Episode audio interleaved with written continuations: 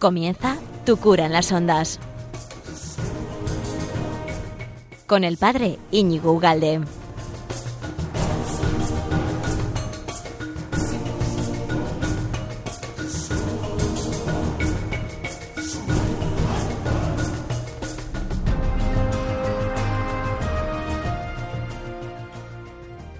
Muy bienvenido, amigo de Radio María. ¿Qué tal estás? Yo estoy encantado de estar contigo una semana más aquí en este programa, humilde programa de Radio María, esta gran casa, esta gran plata- eh, plataforma que, que nos une a todos y que hace tanto bien, ¿no? Y luego que, que si no puedes escucharlo, ya sabes, ¿no?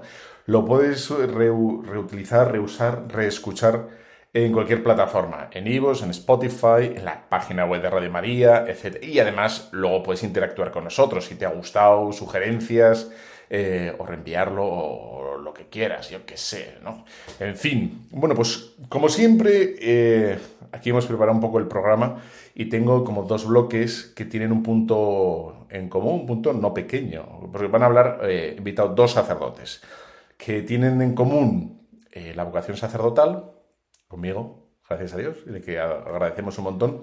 Pero la, la pequeña gran diferencia es que uno, es Juan, que está aquí conmigo, buenos días. Buenos días, muchas gracias. Eh, pues uno, digamos, encuentra eh, la vocación o escucha la llamada en su corazón como, bueno, ya entrada la vida, ¿no? Habiendo vivido, si se puede decir, y luego vamos a estar con Miguel, que es justo lo opuesto, ¿no? Que es como el, en fin, un pequeño lirio que, en fin. Bueno, entonces, eh, Juan, eh, gracias por venir. Muchas gracias a ti, Íñigo, por invitarme. Sí, señor. Entonces, eh, bueno, o sea, ¿qué, tu vida, cómo empieza, tu vocación, a ver, ¿dónde, ¿dónde quieres comenzar? Porque seguro que el seminario no, un poco antes. Eh, pues me gustaría empezar por el principio, es decir, por el momento en que nací, del que no me acuerdo, pero Ajá. sí sé que, que mis padres, o sea, nazco en el seno de una familia católica, ¿no? Eh, tradicional en el sentido que fui bautizado a poco de nacer, tengo un tío hermano de mi madre sacerdote, tengo una tía abuela que es eh, tía de mi, de mi padre que, mm, que fue mi madrina de bautismo, ¿no? Eh, es monja y, mm, bueno, era, ella falleció, ¿no? Que el Señor la tenga en su gloria. Ajá. Y luego, eh, pues eso, en el seno de una familia en la que se iba a misa. Es verdad que siempre digo, ¿no? Aunque la fe se vivía, aunque la iglesia se veía y Dios estaba en el centro, ¿no? Pero tampoco era que rezáramos el rosario todos juntos en familia, ni, oye, pues si se llegaba cinco minutos un poco tarde a misa, tal, pues tampoco pasaba nada, ¿no? Tú eras de esos, de los que ahora también te penan cuando ves que entra gente cinco minutos más tarde. Eso es, o sea que bueno, también éramos, somos cinco hermanos, ¿no? O sea que también entiendo que mi pobre madre, o sea, tirar de cinco pues tampoco es fácil, ¿no? En ese, y en ese sentido, pues oye, que había una preocupación por llegar, que siempre se fuera a misa y tal, pero bueno, que este, había veces que no... Lo que quiero decir es que tampoco se vivía de un modo eh, como muy, eh, y- o sea, es- extremo, ¿no? O sea, sino que, que bueno, se vivía la fe, la iglesia era importante y ya digo, las manifestaciones o que en casa había esto, ¿no? Mi problema, yo siempre digo, es que soy un inmaduro y entonces no entiendo muy bien las cosas, o me costaba pillarlas de pequeño, ¿no? Y, y luego al ser el tercero de cinco hermanos, pues eso... Eh, como Estabas que en me tierra costó. de nadie. Exactamente, ¿no? Eh, bueno, eso de yo, pues eso, los estudios eran un desastre porque también no entendía muy bien que, o sea, alguien me dijo, pero lo has reflexionado, lo reflexionaste desde pequeño, yo no reflexionaba nada, pero, pero lo cierto es que mi vida de- del colegio, o sea, yo no la entendía, ¿no? Me levantaban pronto por la mañana, ir a un sitio me contaba unas cosas que yo no entendía ni por qué nada, y luego me suspendían y entonces había que recuperarlo, ¿no? Eh, entonces así pasa mi vida, recibo la primera comunión eh, con más, o sea, de manos de, este tío sacerdote que se acaba de ordenar y pero sin más pena ni gloria, ¿no? Tampoco lo recuerdo como un día súper especial de mi vida y tal. Sí recuerdo una frase que me dijo mi hermano mayor que, que luego se me quedó grabada, ¿no? Que es el mejor regalo que he recibido hoy eh, es la Eucaristía, ¿no? Yo le dije, pues me alegro por ti, buena declaración. Eh, gracias, hasta luego, ¿no? Bueno, Eh, pero se te quedó. pero se me quedó, ¿no? O sea, años después lo he recordado, quedó. ¿no? Sí. Y bueno, así va pasando el tiempo, me confirmo en el colegio, eh, un un el colegio era de, de fomento de centros de enseñanza, el Torrevelo en Santander, y entonces lo recuerdo como una época bonita, ¿no? Participando también de alguna vez del centro de la obra, de actividades que, que hacían, eh, y así, nada, llego a la época de la, más o menos, eh, repitiendo octavo de GB, que entonces era porque me gustó mucho ese curso y entonces decidí repetirlo. Eh, pero bueno, la cuestión es que llego a, a y entonces me matriculo en la Universidad Nacional de Educación a Distancia, en la UNED, en, la carrera de Derecho. Tampoco tenía muy claro qué, qué quería, bueno, eso tampoco habían sido los estudios una joya, como digo, entonces, bueno, Derecho por la UNED, porque mi padre daba clases allí, la Universidad de Cantabria, bueno, pues mm, la cuestión es que mucho tiempo libre, mucho descontrol en mi vida y con 23 años me voy a, bueno, descontrol tanto que aprendí chino. Eh, o sea, no, no aprobaba ni una en la carrera, ¿no? Pero me pongo a estudiar chino cuando todavía China era, estos son los años 2000, ¿no? O sea, China se está abriendo, pero eh, no es nada de la China conocida hoy, ¿no? Pero bueno, un jesuita que mi- eh, bueno, por contactos y tal, pues se ofrece a darme clases de chino, yo acepto y ahí que lo tuve, ¿no? Bueno, la cuestión que con 23 años, que no había aprobado ni la mitad de la carrera, cuando tenía que haberla acabado, eh, me voy a Inglaterra eh, un verano a, aprender currículum de inglés, ¿no? Em, Siempre digo que, que- yo me fui sin saber inglés, porque lo primero que me ocurre es que cuando bajo del avión en, en Stansted, ¿no? Eh, empiezo a dar vueltas al aeropuerto porque me habían enseñado en el colegio que parada de autobús era bus stop. Y entonces yo empiezo a dar vueltas por el aeropuerto buscando el bus stop y no encuentro el bus stop por ningún lado, ¿no? Hasta que de repente me encuentro con una marquesina con una foto enorme de un autobús que pone Coach to London. Y digo, ¿a qué esto va a ser Coach? Eh, total. Más vocabulario. Eh, más vocabulario, necesitaba vocabulario que aprender, ¿no? Entonces, eh, ahí llegué eh, al coach y, y nada, pues conseguí llegar, tal. La cuestión es que cuando vuelvo a Santander dos meses después, pues veo que eso de ganar dinero está muy bien. Eh, son los años 2000 en España, ¿no? Que está creciendo un montón, 2001-2002, eh, creciendo una barbaridad. Y entonces lo que hago es ponerme a trabajar en un bar de copas por la noche. Eh, inicialmente estoy pues recogiendo vasos y tal. Lo que pasa es que, como digo, son años de crecimiento, entonces ese bar se amplía, necesitan más gente, yo voy entrando, al final me contratan como, como encargado, ponía música y, y entonces la noche que se convierte como en el centro de mi vida, ¿no? Eh, de tal modo que, pues, pues eso, yo, yo eh, dedico nueve años de mi vida a la noche, ¿no? Al final teniendo bares de copas, eh, un bar de pinchos también, eh, salía todos los días del año, absolutamente todos los días del año, Y fiestas de guarda. y fiestas de guarda, exactamente. Eh, bueno, bromas aparte, o sea, yo siempre digo que yo no sé qué es lo que tengo en mi vocación, pero tenía claro que yo cuando iba a trabajar era los fines de semana y fiestas de guarda. Eh, entonces, eso, ¿no? O sea, estoy 10 años trabajando ahí hasta que... eh, bueno, ahí me llega una crisis muy grande en el 2008, ¿no? Acababa de empezar eh, con un bar nuevo, con un socio, había invertido todo mi dinero, eh, bueno, todavía te daban créditos así un poco de forma fácil y, sobre todo con este socio con el que iba o la gente que nos me amparaba, ¿no? Y entonces nos dan un, un crédito en el bar para hacer un crédito en el banco para hacer un bar completamente nuevo, ¿no? Fantástico, super decoración a la última, maravilloso y espectacular. Pero claro, a los pocos, a los dos años, esto es 2006, Navidad es 2006, en 2008, pum, caída brutal, ¿no? Y, y entonces se me juntan como varias cosas, ¿no? En 2008 yo tengo 30 años, eh, con lo cual ese proyecto de bar, de bar nocturno que me va a dar posibilidad a empezar una, una vida o un negocio para empezar otro, otra, otra línea, ¿no? A lo mejor por la mañana o algo distinto, pues de repente ves que es que te está llamando el banco con créditos, con problemas, porque la facturación se ha hundido, ¿no? Y tú eres, eh, por así decir, el modelo de negocio que se va a hundir. O sea, eres el tío impecable que, que va a fallar fijo porque lo primero que va a recortar la gente es el ocio, ¿no? Y más en el ocio nocturno, y efectivamente así sucede. Luego, aparte, con 30 años, pues ya ves que es que dices, pues mira, es que yo he salido todo lo que tenía que salir, he visto en plena auge en la fiesta y ahora resulta que lo que estoy viendo es todo lo contrario. Total, que se empiezan a juntar varias cosas eh, y entonces se empieza a entrar como una especie como de túnel, ¿no? O sea, mi vida eh, se ha acabado. O sea, tengo 30 años, lo único que le queda a mi vida es eh, pegarle patadas hasta que llegue el momento final, ¿no? Pero es, es verdad que es el encierre total en la desesperanza, ¿no? Tiene, suena un poco al hijo pródigo. Suena así totalmente. O sea, la oscuridad absoluta, eh, esto ya no, no, no, da para más, ¿no?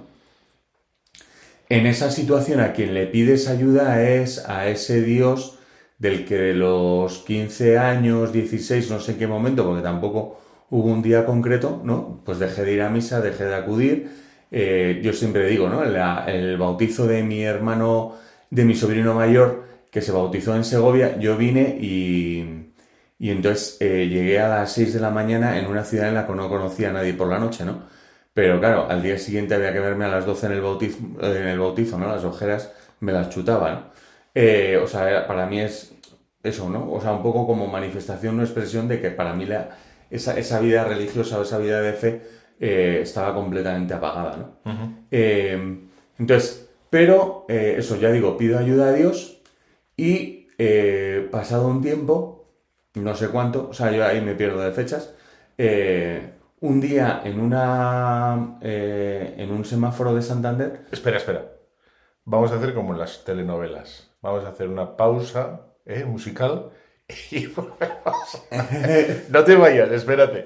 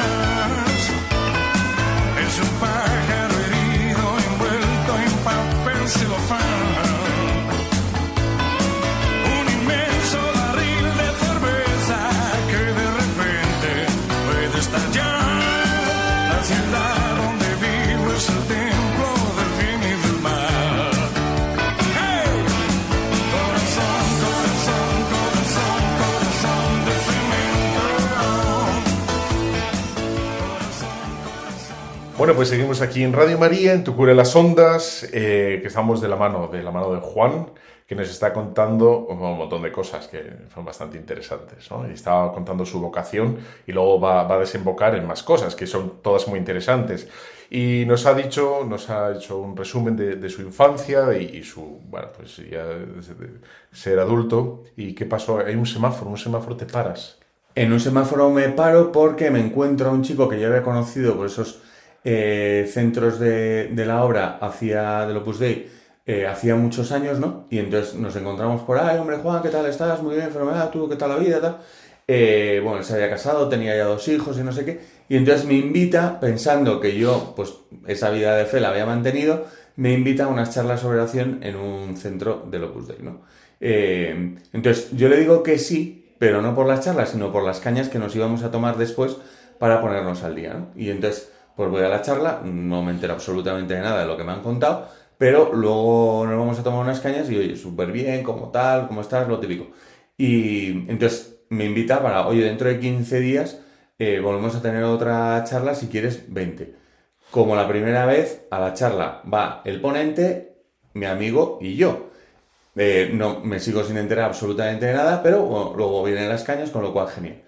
Eh, yo creo que voy dos o tres, a dos o tres charlas más. De hecho, luego el ponente me dijo que se había acabado el temario, pero no sabía qué contar, pero bueno, que él tenía que tirar, pero como me veía a mí ilusionado con que iba, y digo, mira, no me enteraba de nada, me podías haber contado los partidos de fútbol. Eh, total, que quedo con él a tomar un café. Em, y entonces, el, con el ponente, y entonces el ponente empieza a contarme su vida, ¿no? Que como había ido dotada, hasta que en un momento que yo le digo, espera, para quito que te voy a contar ya la mía, ¿no? Y todo eso que tenía yo dentro en el corazón, que no contaba, que no quería contar en casa por vergüenza y todas estas cosas, pues las cuento ahí, ¿no? Ya que es un tío desconocido, completamente desligado de mi vida, eh, tal, pues, pues ahí le, cuento todo, ¿no? Entonces, él me, da como una serie de, de, ideas para ir reconfigurando mi vida, ¿no? Pues, oye, si entre semana no tienes gente en el bar, pues cierra, intenta levantarte pronto. Yo me levantaba a las 2 del mediodía, claro, me acostaba a las 6 de la mañana entonces, vete poco a poco reorganizando tu vida, vete, oye, pues a ver si puedes encontrar un trabajo, vete eh, también, pues a ver si la carrera de derecho te matriculas y, la terminas. Y luego, oye, ¿por qué no empiezas a vivir otra vez tu vida de fe? O sea, eh, y entonces ahí poco a poco, pues yo la voy desarrollando. De todos modos, déjame que te corte un momentito. Y has dicho eso de, bueno, que todos tenemos como una, o sea, un yo interior, ¿no? Un yo exterior, que es el que, bueno, el que mostramos a la gente, ¿no? Nuestra vida social, lo que... La cara, digamos, al público, pues todos tenemos un yo interior, ¿no? Como una especie como de, de, diálogo con nosotros mismos, etcétera, y que me has dicho que te sirvió mucho abrirte a otra persona, ¿no? Eso es.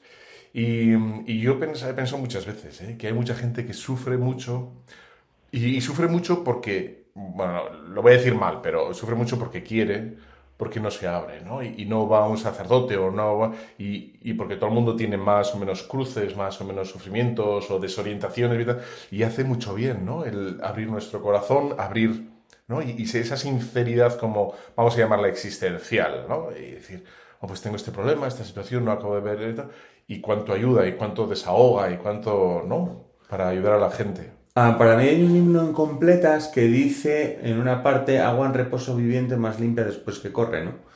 Y es verdad, o sea, el agua estancada se acaba pudriendo, ¿no? Y necesitamos muchas veces, lo que pasa es que da vergüenza, ¿no?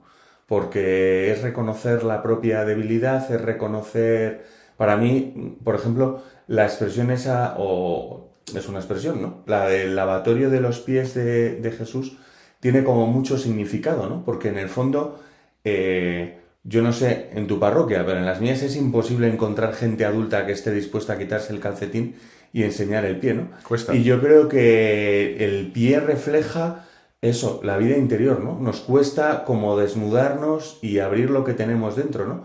Y solo así puede ser sanado, ¿no? Ir al médico y decirle, me duele, pero ¿lo que le duele? Pues nada, o ir al médico, ni siquiera que me duele, sino, bueno, estoy aquí, es que en cierto modo creo que tenía que venir. Sí, hay que, yo creo, animamos, ¿no? Mutuamente, y por experiencia personal, ¿no? Y, luego por, o sea, como de, dejar la vergüenza a un lado y, e ir a una persona que te inspire confianza y que tenga un poquito de ciencia o de sentido común. Sentido común en lo espiritual, ¿eh?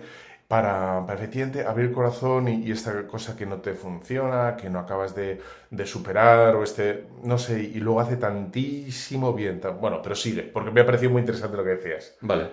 Sigue, sigue. Es que no sé en qué momento estaba, pero bueno, da igual, no pasa nada. Sí, que te no, sí, estudias. Sí, eh, entonces me pongo a estudiar, me pongo a. encuentro un trabajo, tal. Eh, empiezo a vivir poco a poco una vida de oración. Yo en ese sentido. Eh, que yo tengo mi teoría. Creo que tampoco San Pablo se cae del, del caballo como de forma repentina, ¿no? Sino que todo tiene un proceso en esta vida, ¿no? Eh, mm, yo llevo una vida de proceso de, de, eso, de acercamiento a la fe, de ir a misa, de empezar a, confesarme, de empezar una vida de oración. Ahí es cuando Dios me dice que, o, entiendo, yo siempre digo a los chicos, ¿no? Porque que entiendan bien. O sea, no oigo voces, ni violines, ni vi ángeles, ni luces, oh. eh, ¿no? entonces diciendo, Juan, quiero que seas cura, ¿no? Eh, Pero sí que es verdad que hay algo en tu corazón que va diciendo, jo, ¿y esto? O sea, tanto que has recibido, darlo tú. eh, y entonces la primera reacción es yo, cura ni de broma. O sea, tengo créditos, empieza a ponerse a mm, poner como un escudo de, de todas las dificultades, ¿no? O sea, por primera vez tengo un orden en mi vida, quiero tener una novia, por primera vez quiero, o sea, tengo un, un trabajo con, un- con unas condiciones estables, un orden en la vida, pues quiero disfrutarlo, ¿no? Y eso, los créditos y tantos problemas, porque yo seguía teniéndolos, ¿no? O sea, el, el- el banco seguía llamando, el, eh, todo esto, ¿no?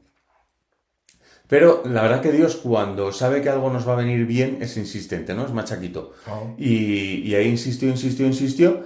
Yo para lanzarme, pues hablé con, se lo dije por primera vez a, a mi hermano pequeño. A partir de ahí como que todo fue rodando ya, hasta que hablé con, con don Vicente Jiménez Zamora, entonces era obispo de Santander, y entonces eh, pues se lo manifesté, él me dijo que lo veía y tal, y yo solamente le dije, si no le importa, a mí me gustaría ir a estudiar fuera. En vez de estudiar en el seminario de Santander, a estudiar fuera, porque mi agenda está llena de gente que me vaya a estar llamando mañana, tarde y noche. Yo seguía trabajando en ese momento en el bar, ¿no? Y él me dejó, entonces estuve tres años estudiando en Pamplona, en el Seminario Internacional Vidasoa, con seminaristas de todo el mundo. Es un seminario que eh, atiende el Opus Dei en la Universidad de Navarra, pero que llegan eh, seminaristas diocesanos de, de diócesis de todo el mundo, ¿no? Y la verdad que fue una experiencia maravillosa de, de esa familia grande que es la Iglesia Lo católico. lo católica que es la iglesia, ¿no? Ya lo había sido ese porque yo entro en 2011 en la Jornada Mundial de la Juventud de Madrid, pero es verdad que vivir cada día con gente de tan diversos lugares, cada uno con sus problemas, pero al mismo tiempo unidos por esa misma fe, ¿no? Eh, pues la verdad que fue un auténtico regalazo de Dios. Luego estuve tres años en Corbán, que es el seminario diocesano de Santander, fue un cambio porque en Pamplona éramos 100 seminaristas, un seminario recién inaugurado, hecho a medida y tal, y sin embargo Corbán pues es un antiguo monasterio enorme y gigantesco y éramos ocho de Cantabria, ¿no? Entonces fue como de un paso de lo uno a lo otro, ¿no? Pero bueno, la verdad que tanto una cosa como otra me enriqueció y la verdad que fue una gozada, ¿no? Eh, porque también fue un, poco de acercamiento a la diócesis, ir eh, conociendo, ¿no? Y, ya me ordenaron sacerdote, eso en mi sexto año, eh, el 21 de enero de 2018 fui ordenado sacerdote. El obispo me mandó a cuatro parroquias y también me cayó ese año, eh, bueno, el obispo me había nombrado delegado de vocaciones. Nada más ser ordenado diácono me nombró delegado de vocaciones de la diócesis. Bueno, pero ahora va- vas a hablar del tema este que te he dicho antes. Sí. Ah, sí, pero, sí, sí, pero- ahora pero llega. Hay que hacer Entonces, una el pausa. seminario tal, y entonces, eh, pasado ese primer año de, de, de sacerdote, el capellán de mi antiguo colegio me dice que, oye, mira, me, han- me ha llamado un antiguo alumno del colegio Pero que está en Pamplona para ver si puedo atender Hakuna. Vamos allá. Y nos va a explicar qué es el fenómeno Hakuna. Vale. Pero, ¿alguna canción de Hakuna ponemos ahora? Sí, sí, sí, sí. sí. ¿Cuál? Pues me gustaría, siempre imaginé. Venga. Siempre imaginé la felicidad ligada al poder y a la comodidad. Siempre imaginé la felicidad ligada a mis sueños cumplidos. No sabía que la felicidad era así. Miembro de un pueblo, tengo familia, ciudadano del cielo y de estirpe elegida de nación, piedra de iglesia que habita en Jerusalén, oveja del divino redil, a quien el pastor señala y susurra. Estos son mi madre y mis hermanos, soy de tu familia.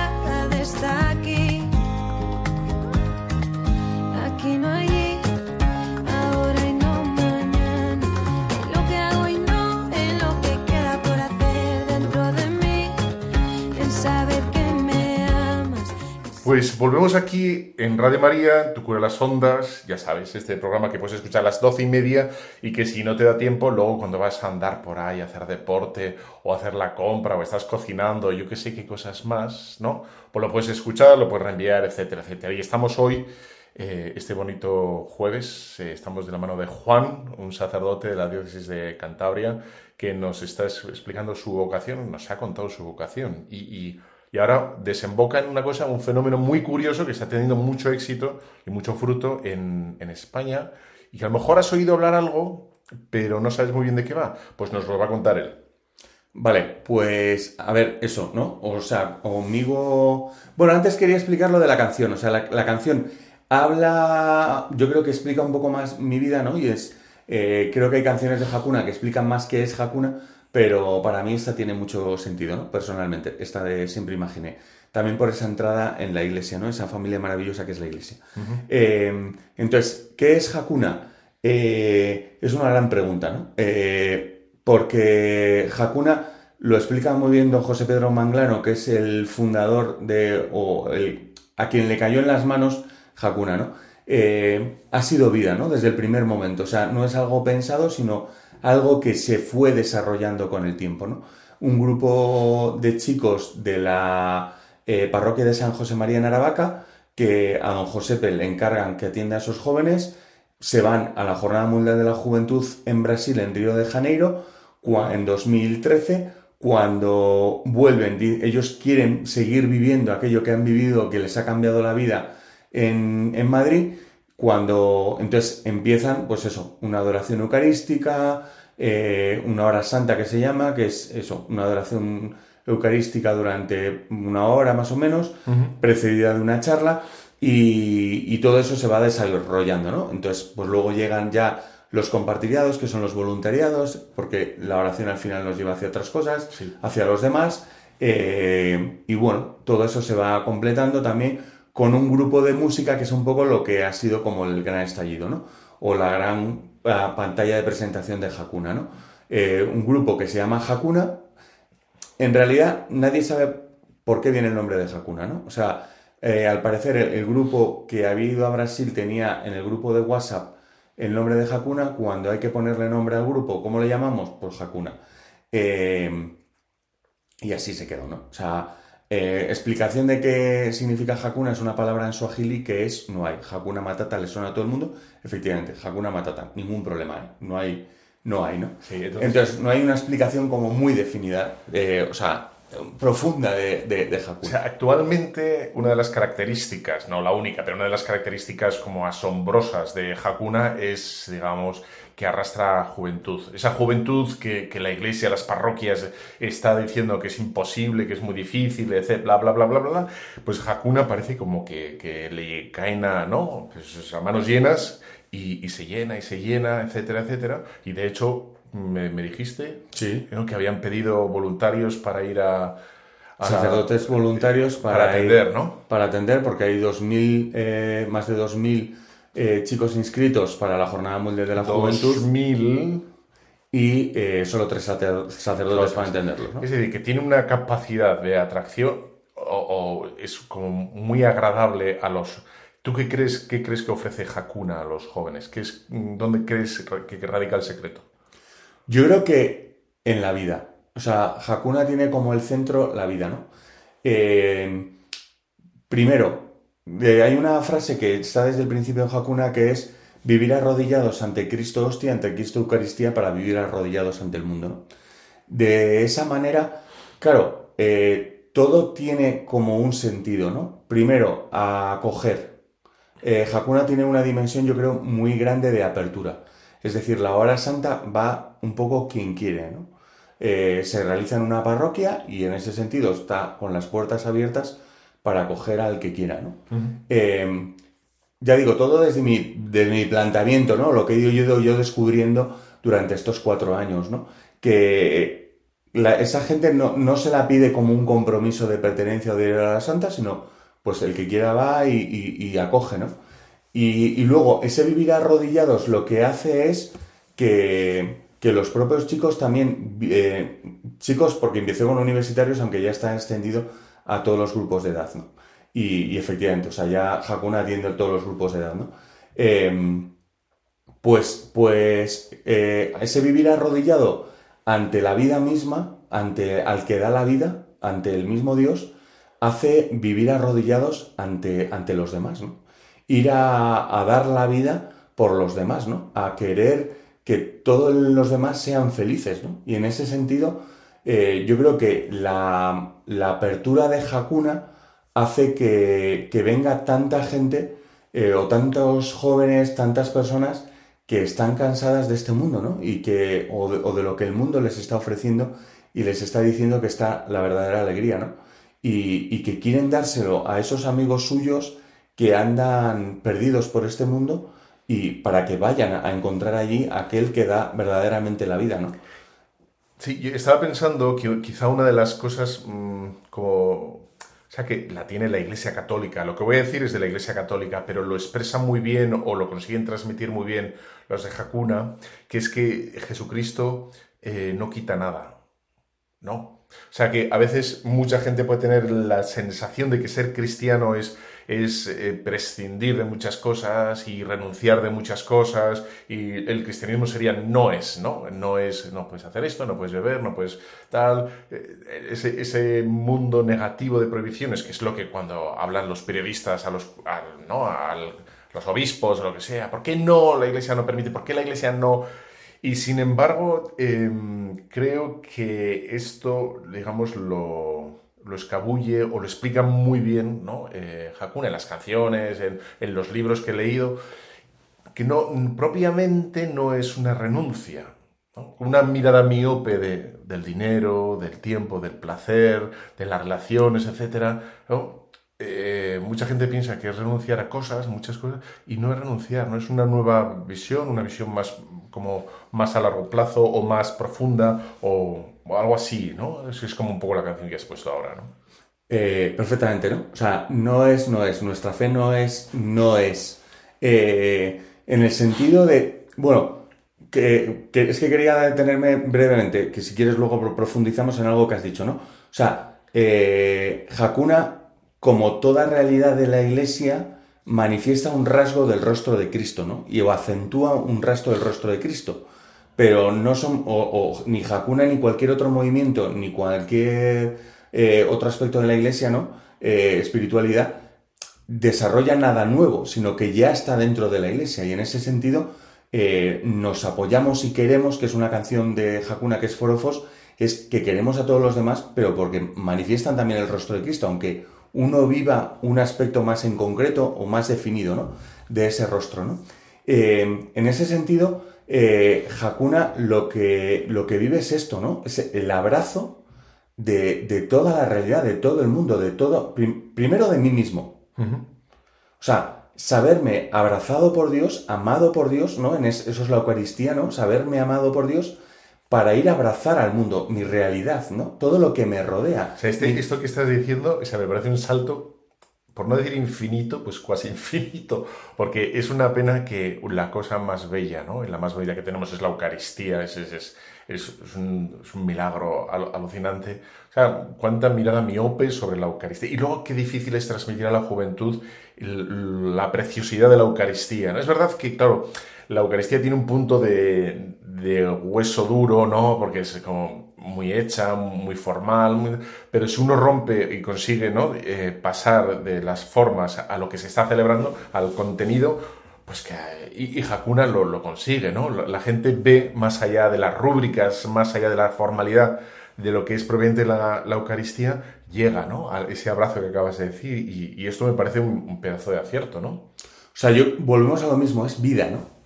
O sea, hay una, una película de Hakuna que es vivo y lo que se trata de manifestar es que en la Eucaristía está Dios vivo, ¿no? En, en, la hostia está Dios vivo, ¿no? Y, y, como se me hace presente Dios vivo en esta tierra, como vienes a través de la Eucaristía, ¿no? Un chico que, o una persona, eh, porque a veces como que Hakuna es universitario, ¿no? Es verdad que, que empezó en universitarios, pero ya se extiende a todos los grupos de edad, ¿no? Eh, alguien que vive la, la, adoración eucarística, alguien que aprende a descubrir ahí a, a Dios mismo, ¿no? Que se nos hace presente, luego el acceso a la Eucaristía, a la misa, es ya completamente distinto, ¿no? Porque, o sea, lo que estoy viviendo no es eh, una serie de lecturas muertas, una serie de ritos muertos, sino lo que estoy viviendo es algo vivo, ¿no? Alguien que se me está dando a través de unas lecturas, alguien que se me está dando a través del Evangelio y que quiere hacerme presente para iluminar mi vida, pero y también en la Eucaristía mismo, ¿no? En, esa eh, consagración en la que Dios mismo quiere habitar en mí, ¿no? Quiere hacerse en mí, ¿no? Eh, y hacer vida en mí. Y- y- y yo al revés, ¿no? Dejar que el Dios de la vida sea cada vez vida en mí, ¿no? O sea, un aspecto que yo creo que hoy cada día se me hace más paulatino es que nuestra sociedad sobrevive a esta vida, ¿no? Sí. Es como irle, lo que yo había vivido, ¿no? Como irle pe- pegando patadas a la vida, ¿no? La gente Como- sobrevive, es, es como intenta y si son náufragos existenciales, es decir, se va como agarrando a pequeños como placeres del el viernes por la noche, el eh, a ver si me compro esto, y entonces son como pequeñas metas, pero muy chiquitinas, muy miopes, muy y eh, con eso les parece que están vivos y tal, pero es una vida como muy arrastrada, como muy sufrida, como, oh, no no, el Señor no nos ha traído a la existencia para que suframos hasta que nos muramos, ¿no?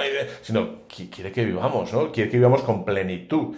Y bueno, y es una trampa de, de nuestra sociedad, por desgracia, ¿no? Eso es, o sea, el, el abrazo, ¿no? Abrazar cada realidad, ¿no? O sea, que hoy es a ver de qué manera me pongo de perfil para que el sufrimiento no me llegue, ¿no? Eh, a ver de qué manera me pongo o, consigo un chute de adrenalina, ¿no? A través de las vacaciones, a través del fin de semana haber hecho algo extraordinario, ¿no? Y cada vez tiene que ser como el, un, un- salto mortal más grande, ¿no? Para poder darle, insufrarle a mi vida un poco de gasolina, ¿no?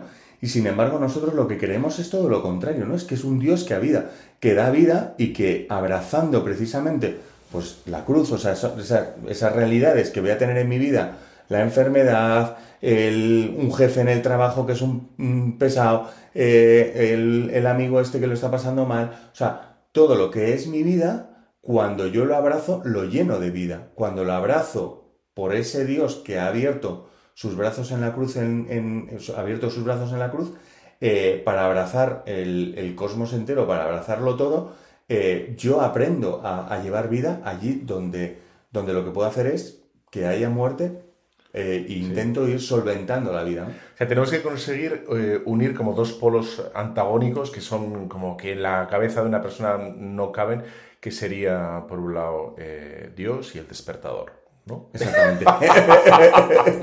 Dios no puede estar el despertador a las 7 de la mañana o a las 7 menos algo, ¿no? No puede estar ahí. Dios tiene que estar en una playa paradisiaca o tal. No. O sea, si, si no conseguimos encontrar a Dios en, ese horario del día a día, ¿no? Que, nos vivifica, que, que es lo que ah, dice, pues apaga y vámonos. En el despertador, pero también el primer libro de Don Josepe, yo creo eh, que como Hakuna propiamente es Santos de Copas. Es decir, eh, algo que lo que tú decías, ¿no? Un cristiano, un chico que vive la fe, no tiene que estar de copas por la noche en la discoteca porque es mala, ¿no? Y efectivamente yo lo hice malo porque absoluticé eso, ¿no? Para un cristiano o un chico que vive su fe verdaderamente, Cristo también estará en la discoteca. Y tendrá que estar ahí. Y tendrá que descubrir que puede estar en la discoteca o en cualquier otro lugar en el que estén eh, sus amigos y los que tienen su edad, ¿no? También en las redes sociales, pero que ahí tendrá que estar también, se le tendrá que hacer eh, presente el, el rostro de Cristo, ¿no? Eh, ¿De qué manera? Pues del modo más diverso, ¿no? También en la playa, cuando estás de vacaciones, que ya no puedo ir a la playa porque soy cristiano, ¿no? Es que tendrás que ir porque las vacaciones también es estar, eso, sí, sí. pero tienes que saber estar, ¿no? O sea, allí donde estés, allí donde tengas que estar, eh, descubrir el rostro de Cristo. No solo en, lo, malo, ¿no? O sea, sino en lo que también es, eh, pues, pues eso, o sea, tu, tu vida, ¿no? Y disfrutarlo. Hay una frase eh, muy graciosa de Hakuna que es con toda el alma, ¿no? O sea, disfrutar con toda el alma todo lo que estás viviendo, ¿no?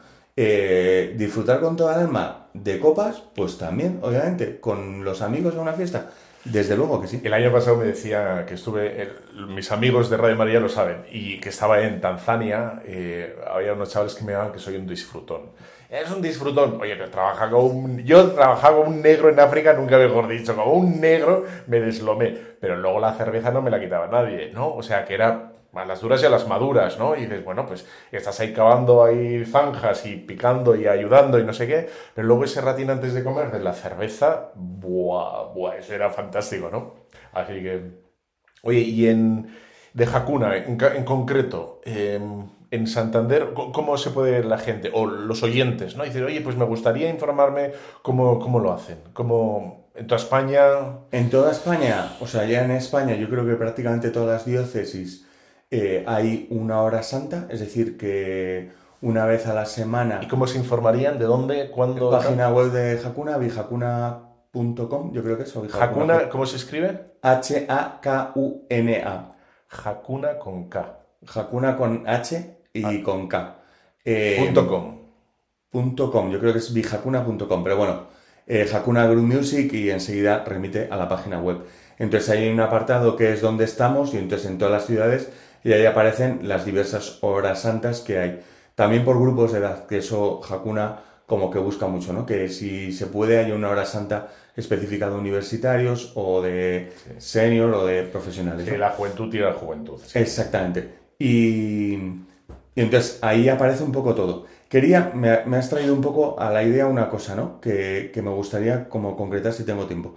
Que es, eh, es verdad que muchas veces se echa en cara a Hakuna y yo creo que a otras dimensiones o aspectos nuevos de la iglesia el, el sentimentalismo.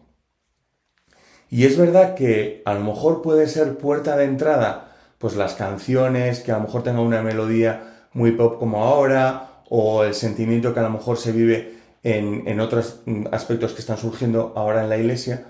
Pero es verdad que en cuanto uno se mete en, en el mundo de Hakuna, eh, lo que inmediatamente se está diciendo es que el sentimiento, que Dios no es un sentimiento. Igual que Dios no es una idea. Eso lo dicen en muchas canciones, lo dicen, ¿no? eso es. Sí, en muchas de las canciones se vive, ¿no? Entonces, Hakuna tiene una parte formativa muy amplia y muy grande en una gran cantidad de aspectos. Entonces, en cuanto uno se mete en, en esa página web y ve qué, qué hacemos, ¿no? O sea, está el volun- los distintos voluntariados, hay excursiones, pero también un Soul College, es decir, diversas clases a través de profesores que Hakuna ofrece a, a- quienes quieran, ¿no? Eh, ofrece eh, cursos de retiro, eh, o, o sea, o, lo llaman God Stop, ¿no? Retiros o, o como cada uno quiera presentarlo, ¿no?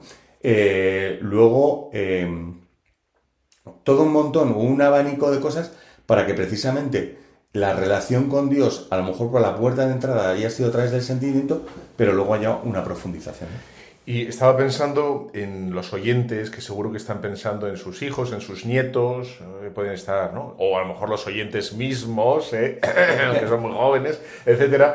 Bueno, que a lo mejor si, si son chavales majos, con cierta piedad, pero que les cuesta vivirla, ¿no? Que hay que tirar un poco para arriba con la misa dominical, en fin, ¿no? Que van a, a contrapelo, pues una, bueno, pues que les inviten, ¿no? Que se informen los padres, los abuelos de dónde hay jacuna en sus eh, diócesis y, decirles a sus nietos o a sus hijos, ¿no? Eh, pues, pues eso, los universitarios o no tan universitarios, y de, oye, ¿por qué no te arrimas el jueves a Santa Mónica o a San Juan o a la parroquia tal, que hay una cosa con jóvenes y tal?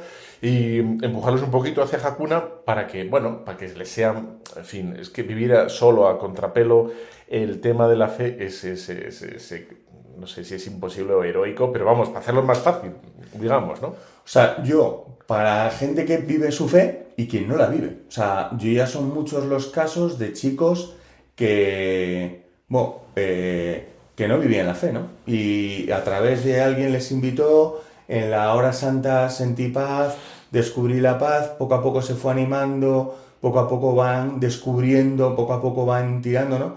Y en algún caso pues te encuentras mm, chicos eso, que, que tienen una relación complicada a lo mejor en casa porque ellos están viviendo la fe y los padres no lo entienden. O sea, eh, estás compartiendo en Instagram o tal cosas de, de, de Hakuna y, y, jo, pues no, porque, o sea, o procura no, porque, porque es que no, no, no sé dónde te estás metiendo, ¿no? En ese sentido, que Hakuna está abierto a todos, ¿no? O sea, y sobre todo a, aquellos que quieren eh, descubrir eh, el amor de Dios, ¿no? O sea, que a lo mejor fueron bautizados o no, eh, pero que quieren descubrir alguien que les, que les ama y que les quiere, ¿no? Y además, por un lado, iba a decir dos cosas. Las cosas de Hakuna, o sea, estéticamente hablando, se lo ocurran muchísimo. Está muy, me parece que están muy chulas. Y luego, ah, estás hablando, me acuerdo del año pasado en, en África, que hicimos una adoración y entonces con el voluntariado había dos voluntarios italianos, mayorcetes, eh, mayorcetes, eh, bueno, y entonces eh, y nos habían dicho antes que no creían porque me veían a mi cura, etcétera, entonces, mm, entonces no creían, no tal, pero vieron una adoración y realmente la mujer luego empezó a preguntar, preguntar, preguntar, y esto y tal, Dios, es que Dios, es que fíjate, habían tenido una vida complicada, dura, difícil, entonces, claro, en fin, el sufrimiento, etcétera, etcétera, les, les, complicaba para acercarse a Dios y tal. Pero es verdad que a través de aquella adoración, como que, no sé, vieron algo, sintieron algo, tal, ¿no? Un, toque en el corazoncito y ella empezó como un poquito a... Bueno, luego nos fuimos enseguida y no sé qué ha sido de ella, ¿eh? le encomendamos y, y, ya está. Pero, pero es verdad, ¿no? Es, bueno, una adoración muy, muy bonita, muy cuidada, muy... Y removió, algo removió, algo, algo pasó. Así que... Alguien, ¿no? O sea, nosotros creemos que quien mueve realmente es Dios, ¿no? Mm. Aquel que está presente en la Eucaristía, ¿no? Que, que tiene esa palabra acertada para cada uno, esa, esa emoción en cada uno, ¿no? Es, es, es, Dios, ¿no? Nosotros simplemente poner como un poco las condiciones o el entorno para que Dios se haga presente en la vida de cada uno. Oye, ¿con qué, con qué canción quieres que, que podríamos terminar? Así. Eh, es complicado, ¿no? Porque, o sea, me vienen a la mente tres, tres canciones, tres. ¿no? La, la, concretamente, ¿no? Entonces voy a dejar que tú elijas, ¿no? Eh, una, la de Sencillamente, sí. para mí explica muy bien eh, lo que es la vida de fe, ¿no? A veces la complicamos, a veces como que tratamos de buscar una respuesta, eso, unos violines, unas luces y es sencillamente, o sea, dejarse amar por Dios, sencillamente. Y ya. Eh, luego otra que salió eh, hace poco, que es eh, Descalzos, que habla de, de, lo maravillosa que es la vida, ¿no? Y lo que tenemos que disfrutar de esta vida, ¿no? Eh, con sus... Ir descalzos por la vida, yo siempre pienso, ¿no? Porque es tierra sagrada, ¿no? Es, tierra dada por nuestro Padre Dios, ¿no? Eh, y descalzos porque, porque eso, ¿no? O sea, porque es verdad que a veces te pinchas, a veces vas por terrenos por, por una hierba fresca, pero a veces toca la, la, la, playa o la arena de la playa caliente, o sea, que vamos viviendo por, o tocando distintas circunstancias, ¿no? Pero que, pero que todas ellas hacen eh, lo que la canción dice, ¿no? Eh, que esto sea un caos maravilloso, ¿no? Es, es, es, es, la maravilla de la vida, ¿no? Y luego la tercera es la de Forfos, ¿no? Lo que hablaba antes de la, lo bonito que es nuestra madre, la iglesia, esa gran familia que la formamos todos, cada uno con nuestra forma de ser maravillosa, que es ese cuadro formado para, para, cada toque, y esa canción trata de reflejarlo a través de los diversos movimientos, carismas, espiritualidades que hay en la iglesia, ¿no? Eh, finalmente eso, con la que abraza a todos, ¿no? Que es la iglesia de parroquia, de la iglesia diocesana y el Papa como, como vínculo de unión de todos, ¿no? Pero, pero que pide algo que yo creo que está muy, muy, y estamos deseando todos, ¿no? Eh, perdón, que me voy a alargar hoy, hoy mucho, pero eh, que es... Eh, Alárgate. Eh, alárgame. No, o sea, que es que nos queramos siempre más. Yo siempre pienso que Jesús dijo, se sabrán que sois mis discípulos porque mirarán cómo os queréis, ¿no? O sea, no dijo nada más, o sea, dijo, haréis discípulos, es decir, eso que queremos hoy en la iglesia, que el Papa dice una iglesia abierta, simplemente porque verán cómo nos queremos. Yo creo que esa iglesia lo refleja, ¿no? Esa canción de, de Forofos lo refleja. Que nos queramos y nos dejemos de tonterías. Pues nos eh, ponemos forofos. Lo has dicho tú ya, entonces. Lo ponemos forofos. Vale. Oye, Juan, muchísimas gracias por compartir este rato con nosotros. Eh, ha sido un placer. Eh, bueno, ¿estás en la parroquia de...? ¿En las parroquias? Bueno, tengo 17. En el Valle de Toranzo... Ya está, en el Valle de Toranzo. Es un pequeño prelado doméstico. Y ya está. Bueno, pues eh, vamos a poner forofos y seguimos con, con, el programa. No te vayas. Muchas gracias. Que seamos todos uno como el Padre y tú sois uno. Todos forofos de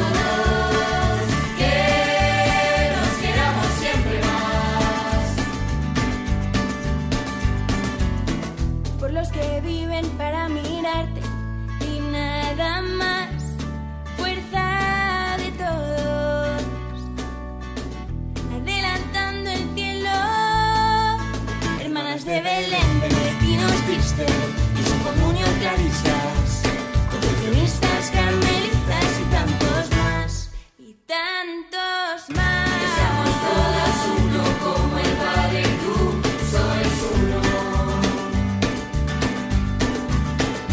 Todos orofos de todos, que nos queramos siempre más. Por los que son tu primavera pentecostal, llenos de vida por el espíritu. Cursillos, comunión y liberación, renovación carismática, Sonstar, Opus Dei, focolares, calcuna y camino. Y